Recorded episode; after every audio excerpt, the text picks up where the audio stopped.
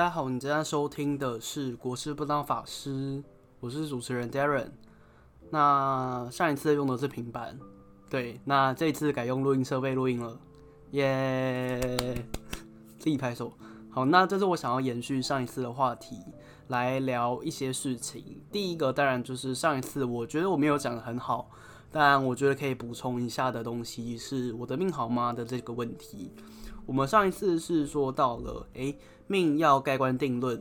那如果还没有死的话，其实也不太能够去去说他命到底好或不好。那而且这其实当然好或不好也是主观认定的啦。但我想观众们都听过一件事情是投射作用，就是我们可能会啊羡慕别人有的东西，那但那个东西可能是自己没有的，这是一种比较啦。当我们拿自己和他人去比较的时候，多的就会凸出来嘛，那少的就会画虚线这样子。只是因为命本身就是有很多因素构成的啊，就是呃有听上一集的听众其实应该就会知道说，诶，可能有时间，可能有地点，可能有家庭，可能有文化，还有朋友之类的，就太多因素了。所以包括你今天吃了什么东西，其实都可以统合在生命或是命的这个一环。那只是我们平常不去讲它啦，因为太过稀松平常，所以就是毫不起眼。那我想再举一个例子来说明好好的命或是坏的命这件事情。嗯，就是呃，你第一次你一定有遇过一些比较感觉比较贵气的朋友，那他可能物质生活比较好啊。那我们上次说过了，就是诶，可能他是有一些代价的。那我这次想要成，我想要讲的是说，诶、这种呃有钱人的心理，或者是说一般人的心理是怎么运作的？我们应该是说，我们会有什么样的资源前提，然后我们进而去把这些资源前前提转化成我们能够呈现出来的东西。所以这里就有三个阶段：第一叫做资源，那第二叫做转化，第三叫做呈现。那比方说。呃，王小明是一个土豪，那他每个月的零用钱是五万元，那这是他做所有事情，包括吃饭，包括租房子，包括交通，那他有这些事情，有些有这些钱是他的本钱，经过他内心的分配，资源分配而呈现出他想要把多少钱花在某什么东西上面的这样的心理的。动机或者是心理状态，那这就是我们讲的转化。他去让自己的资源去分配好，并在花钱的当下以及之后，他开始呈现了他内心的这个意向，就是他如何表现出来，让让人知道，或是不让人家知道他原本的意向是如何展现的。也就是说，他要不要让人家知道说他。是因为某种物欲，或是某种不得已的动机而去花了这笔钱。对，那这个例子其实放到占星的逻辑啊，我们可能会先去找说他如何表现他自己的人格，也就是看太阳的部分。那太阳当然一直都是重要的啦。那还有看他是不是有那个资源可以去表现的像他外表看起来的那个样子。就如果没有的话，他就是打肿脸充胖子嘛。那可能在行星的能力评价上就会不好一点。那我这里讲行星能力评价，并不是指说特定的行星，而是说概念上可能有一些好，或者有一些不好。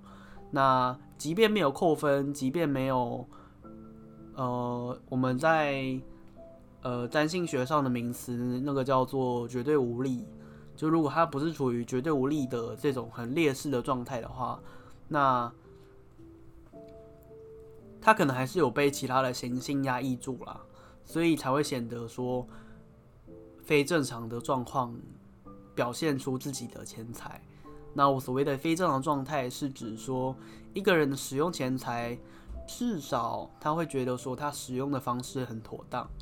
那我想，如果这里听得懂的话，我再用更抽象的方式去说明，就是，嗯，一般来说啊，我们星盘当中的行星其实他们都有一些关系啦。那在谈关系的时候，我们会画线，那那个线是有一定画法的，只是在画线的之后，可能整个盘面会出现一些几何图形。那其实多数的占星师啊，他们会一口咬定，或者说内心会隐隐有一个判断，是这里要论不好，因为它看起来是凶的形象。那这里要论好，因为它是好的图形，大概是这个样子。那回复到我的命好吗的这个问题啊，其实一个人的命盘不可能没有这里说的几何图形，所以就是可能有一好、有两好、有三好、有，但是你同时也有一坏、两坏、三坏。但究竟该如何量化？就是我们要比较的前提是我们要能够量化一个东西，但真的真的能够量化吗？就是我想啦，就是命理啊，虽然我们讲的是。命的道理，但它究竟还是要配合着个人的生命去解释。所以其实命盘只是某个人人生的生命的资料库而已。其实最终都要还原，都要解压缩成为真正的一个人的样子才去解释。所以不能比较，好像就没有好或坏的问题了。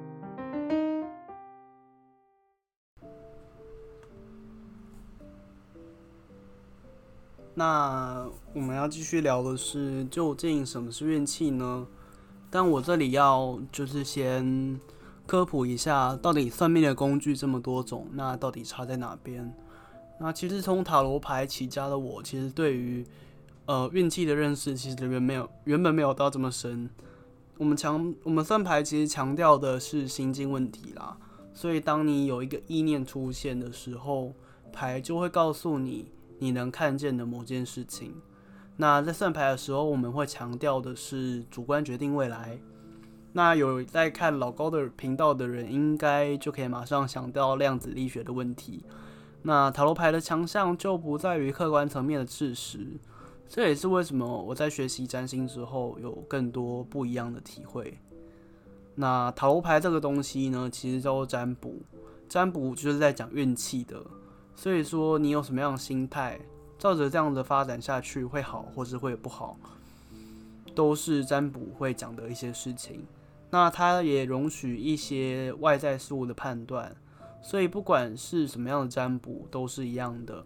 四柱、米卦、鸟卦、乌龟卦，或者是一些比较偏门的占卜术，就都设有一些一定程度的客观条件了。所以你可以大致理解为，你知道个比例，七十趴主观，还有三十趴的客观。当然，这个比例不见得每一次占卜都是这样子。那甚至因为我们无法量化，所以只能感觉的多，或是感觉的少。不同于占卜的，其实叫做命理。你可能听过紫薇、玛雅历、吠陀占星学，或是我所经营、我所专业的。是古典跟现代占星学融合。其实，呃，这些东西它是一百趴主观，又同时兼具了一百趴的客观，或者都没有。这样讲好像很矛盾哦，但其实它呈现出来的就的资讯就是资讯而已，就跟那个命就是命，有一个梗图，如果大家知道的话，就是资讯就是资讯而已。那以多数的占星观点来说，它是主观的；但以一个前一个世代的观点来讲，却又都是客观的。你可能会问说：“诶，命理到底是主观还是客观的？”我觉得不如这样想：能通过实在验证，代表说这些想法、这些观点都是可以相信的。那也就是说，它同时具备了主观与客观。就人类认知到的算命是可以。从主观层面去解答，也可以从客观层面去解答的。讲了这么多，我就马上要讲什么是运了，所以请先不要点开，拜托。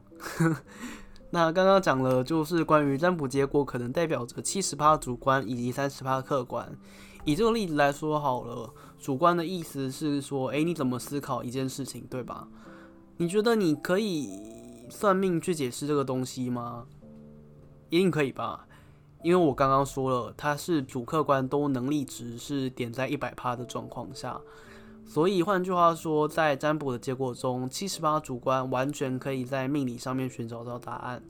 我们不要假设平行时空，那太困难了，而是假设一个你针对一个问题，比方说，呃，你的肠胃不好，但是你天天吃牛肉，假设这是有关系的。那你针对这个问题，在不同时间问，可能你会对那件事情有不同的看法。假设啦，就是间隔一个月的时间内，你在第一天跟第三十天，你每天三餐吃牛肉，那你到下一次占卜的时候，你还会很喜欢吗？或者是说你的身体状况还负担得下吗？或是一年后呢？这里改变的是什么？改变的东西是你的主观。即便你的身体真的有问题，但是主要还是，呃，你的你的主观，因为算牌是透过主观的，那你身体问题它是客观形成的结果，也就是说，你针对吃牛肉这件事情的心态已经改变了。至于改变多大，影响了什么，就造就了你决定做什么，或是不决定做什么的事情的结果。讲到这里，你有没有发现说，哎、欸，其实是你的心境在主导你的境遇，而所谓的客观事实就完全与你无关。但这里插话一下，就是我觉得这里越来越像某些讲神秘经验的 YouTube 频道了。但其实我自己很喜欢看，所以可能默默的就融入了自己的呃的的谈话里面。对，那接下来就是你只是在那个时间、那个地方做了某件事情。倒过来说，你做一件事情，你可以选择的部分是在于你何时何地出现去做这件事情。你并没有要改变这个地方的外貌，或是你对于这块土地要做什么事情。因为，比方说，你今天每天去吃牛排，去餐馆吃牛排，你去餐馆不是为了要改变餐馆，而是你去开餐馆是要改变吃牛排，或是去做吃牛排这件事情。那刚刚讲的这些东西，因为你天天吃牛排，导致你最后不想吃牛排，以至于你的身体变化本来会受到牛排的影响，那现在渐渐的有不同的变化。那同样的道理，这其实就是运气，一连串的主观影响你的决定。而我讲我讲的只是一个月的变化而已，一年、五年、十年、十五年、二十年、五十年，其实都一样的。主观的堆叠成就了你在客观世界的境遇。好，那我接下来要讲的就是一个大主题，叫做命如何影响运。但其实我觉得时间上不会到太久，就是诶、一个一个 move 就就就就就听完了这样。那其实我觉得有一点难呢、就是呃。命如何影响运？就是它其实本身是个大哉问啦，所以可能之后会下一集找朋友一起来讨论这个问题，这样子。那希望讲到这里，读者还能够听得懂我在讲什么。那我会讲读者，是因为平常在写粉专的时候，已经习惯用读者这个称呼来称呼乐听人了。那我真的跟你说运的分类，那会我会从技术上，会从规模上来讲。那讲完，也许就会懂什么是命了。虽然我们一直在讲什么是命，那之后就会再有其他的更有、更具体、更与时事结合的一些主题，这样子。那从规模上来看的话，运其实可以说是呃有大有小嘛。那十年以上的我们称为大运啊，一到两年的称为小运。我们把运这个概念逆推回去，刚刚我们是从。因为你天天吃，所以你最后不想吃了，而有呃身体上的变化、健康上的变化。刚刚是归纳过来的，那我们现在演绎回去，就是呃十年的运是如何得到呢？比方说，我跟你讲，你前十年过得如何，你也证实了我的想法或者我的说法。因为你毕竟有一连串发生过一些事情嘛，因为我们刚刚讲的运的概念，就是你在那段时间不断的吃牛排，那这是一个连续的事情，它是具有连续性的，就是概念上它是不间断的。那这十年的运是怎么得到的？就是说，你可能这十个这十年里面有某种状态不断的上演。牛肉这个例子就有点太小，但其实一样的。比方说受伤好了，受伤有很多种，可能你二零一零年你的头受伤，二零一一年你的中风。二零一二年差点车祸，然后吓到收惊。那二零一四、二零一五、二零一六、二零一七，点点点点点，那你可能接下来都有受到一些打击，或是一些精神上的伤害。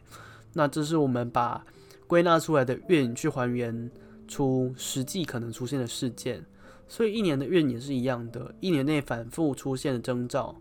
这里我突然想到一个神奇的话题，是说那一百年的运呢？有有一百年的运吗？运有到一百年的吗？那其实假设啦，以后人类的平均达到一百年的寿命，会有一百年的运吗？那我敢肯定说是不会的，因为运必须流转。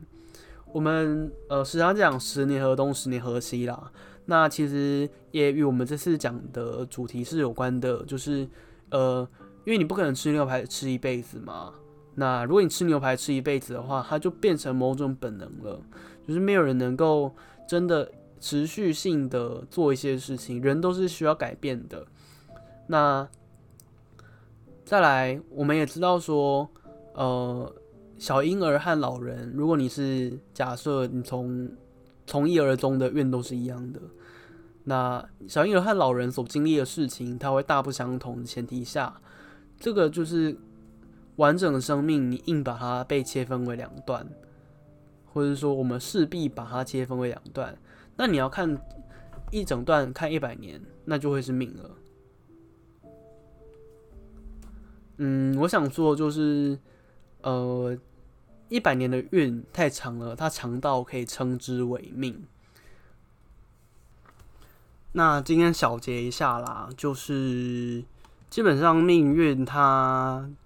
其实是一体的。我们刚刚也知道了，说，呃，我们看小段小段的运，其实它都是来自于你的个性是如何。